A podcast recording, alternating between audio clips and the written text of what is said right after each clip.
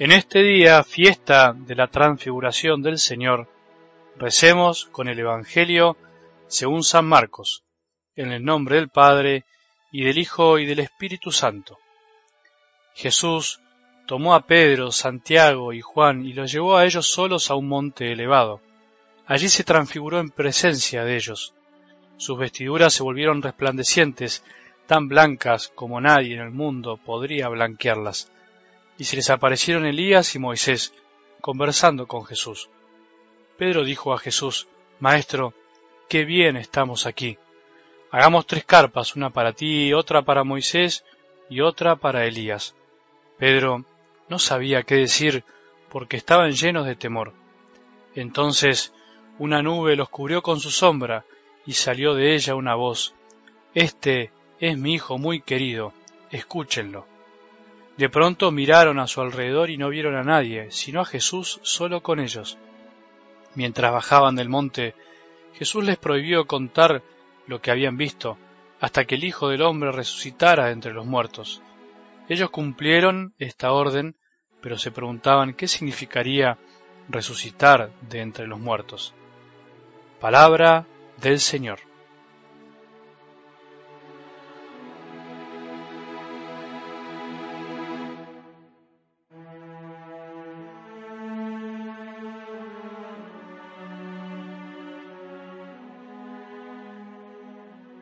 Hoy en esta fiesta de la transfiguración del Señor te invito a que nos preguntemos qué significa que Jesús se haya transfigurado y por qué o para qué.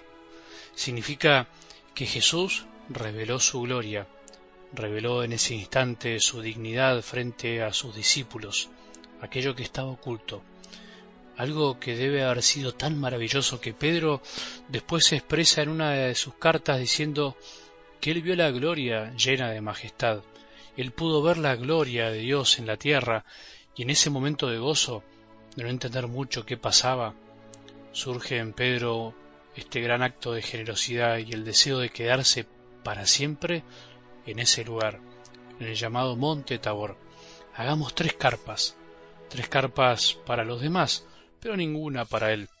Tal era el deseo de que ese momento durara para siempre que se olvidó de su propia comodidad como nos pasa a nosotros cuando estamos gozosos y felices, no nos importa dónde estemos, perdemos la noción del tiempo. Por eso te decía, parecido a esos momentos de nuestra vida en, el que se nos manifiesta Dios, de alguna manera, no como a Pedro, pero aún así se nos muestra y queremos que dure para siempre. ¿No será eso un instante de eternidad? ¿No será eso un anticipo de lo que será la eternidad? Sabemos también que Jesús se reveló así para apartar del corazón de los discípulos lo que después será el escándalo de la cruz, el obstáculo para creer, el sufrimiento. Se muestra como Dios para que después, cuando Jesús esté en la cruz, crean y no se olviden de ese momento. Sin embargo, el Evangelio nos enseña que esto finalmente no funcionará tanto del todo, por decirlo de algún modo, porque el único que estará al pie de la cruz será el discípulo amado, María y algunas mujeres. Y por otro lado, Jesús también se transfigura para manifestar lo que se cumplirá un día en todo su cuerpo, que somos nosotros, o sea, en todos los bautizados. Algún día nos transfiguraremos como Él. Así como la cabeza, que es Él, se transfiguró y dejó ver su divinidad, algún día nosotros nos transfiguraremos, resucitaremos con nuestro cuerpo para vivir eternamente en la gloria del cielo. ¿Lo sabías? Mirá que hay muchos católicos que no saben todavía esta verdad. Pero hay una frase de Dios Padre que dice en algo del Evangelio de hoy que expresa cuál es su voluntad, cuál es su deseo para con nosotros mientras caminamos aquí en la tierra hasta que lleguemos a la gloria. Dice así, este es mi Hijo muy querido, escúchenlo. Y por eso quería que hoy nos concentremos en ese momento, en esa frase. Dios Padre nos pide que escuchemos a su Hijo. Él envía a su Hijo al mundo para que lo escuchemos. Y esto, que parece tan simple, es la clave de nuestra vida y lo que se nos hace a veces tan difícil escuchar y escuchar. Escuchar a nuestro buen Dios, escucharnos a nosotros mismos y escuchar a los demás. Hay dos grandes vías o espacios para escuchar a Dios. Una es la oración personal, en la cual hablamos y escuchamos hacemos ese esfuerzo, especialmente cuando leemos e intentamos entender su palabra, pero también en el silencio. Cuesta mucho porque muchas veces hablamos y hablamos y no sabemos escuchar tanto. Bueno, la oración es ese momento personal para poder escuchar a Dios. Sin embargo, hay otra vía, otro espacio para escuchar a nuestro Padre, que es en el prójimo, como dice San Juan, que Dios es amor. Si amamos, si estamos atentos al bien de los demás, Dios habita en nosotros. Y si amamos a los demás y vemos en los demás también a Dios, entonces quiere decir que de alguna manera Dios nos habla a través de los otros. Por eso también dirá San Juan que no podemos amar a quien no vemos si no amamos a aquellos que vemos. Y esto también lo podemos aplicar a la escucha. No podemos escuchar a aquel que no vemos si no escuchamos a aquellos que vemos. Por eso te propongo hoy analizar esas dificultades que tenemos para escuchar. En realidad, muchas veces oímos sin escuchar. El que oye, pero no escucha, es el que muchas veces está mirando de reojo y no escucha a las personas. No está mirando cuando le hablan, está pensando en lo que tiene que hacer y no en lo que tiene delante. ¿Cuántas veces nos pasa esto? Oímos sin escuchar porque miramos de reojo, estamos ansiosos por lo que nosotros queremos, no miramos a la cara. Después está el que mira, pero tampoco escucha.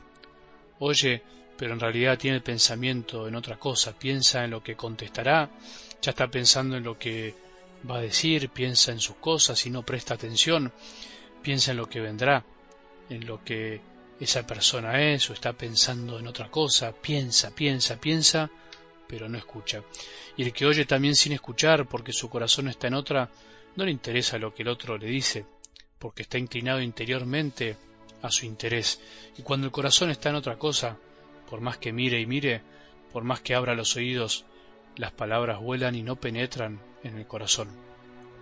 ¿Qué hacer ante todo en este día? Tratemos de escuchar mirando a los otros, tratemos de escuchar pensando en lo que el otro está diciendo, tratemos de escuchar poniendo el corazón en la persona que tenemos por delante. Hoy hagamos el esfuerzo, hagamos el esfuerzo por escuchar. Tenemos que oír, tenemos que mirar, tenemos que poner todo el pensamiento en lo que nos están diciendo, pero también el corazón. Si no escuchamos a los demás, difícilmente podamos escuchar a Jesús como quiere el Padre, y así vivir haciendo su voluntad. Escuchemos hoy a nuestros padres, a nuestros hijos, a nuestros compañeros de trabajo, al que se cruza por la calle, escuchemos, escuchemos porque eso es lo que desea el Padre. Este es mi Hijo muy querido, escúchenlo.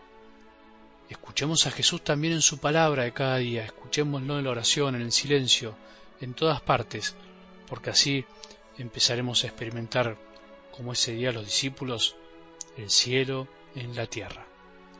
Que tengamos un buen día y que la bendición de Dios, que es Padre misericordioso, Hijo y Espíritu Santo, descienda sobre nuestros corazones y permanezca para siempre.